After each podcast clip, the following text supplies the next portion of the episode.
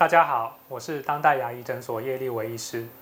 通常我们遇到牙龈萎缩、牙缝变大，或是牙齿有位移的情况呢，这些常常很多都是跟牙周病相关的症状。如果有以上的症状，我们通常会建议要先做比较完整的牙周病的相关检查。等到牙周病能够获得比较良好的控制之后，再进行美观评估的疗程。那通常如果说牙齿已经有位移的状况，我们会优先让矫正的医师来评估适不适合做矫正。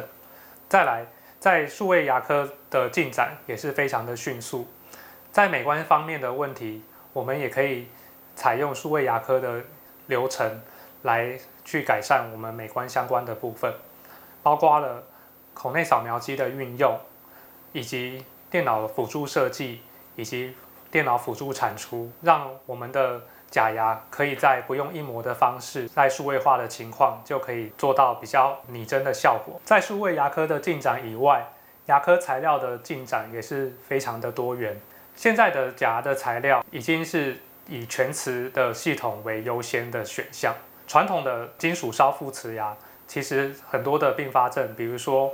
呃瓷粉的崩裂啊，或者是说美观方面，呃牙龈旁边有黑边，这些在全瓷假牙其实是不会被看到的，所以在美容牙科方面的进展，我们大概就可以归纳为数位牙科以及材料方面的一个进步，去辅助我们在牙周病所引发的美观相关的问题，利用以上的两种科技去获得更好的解决。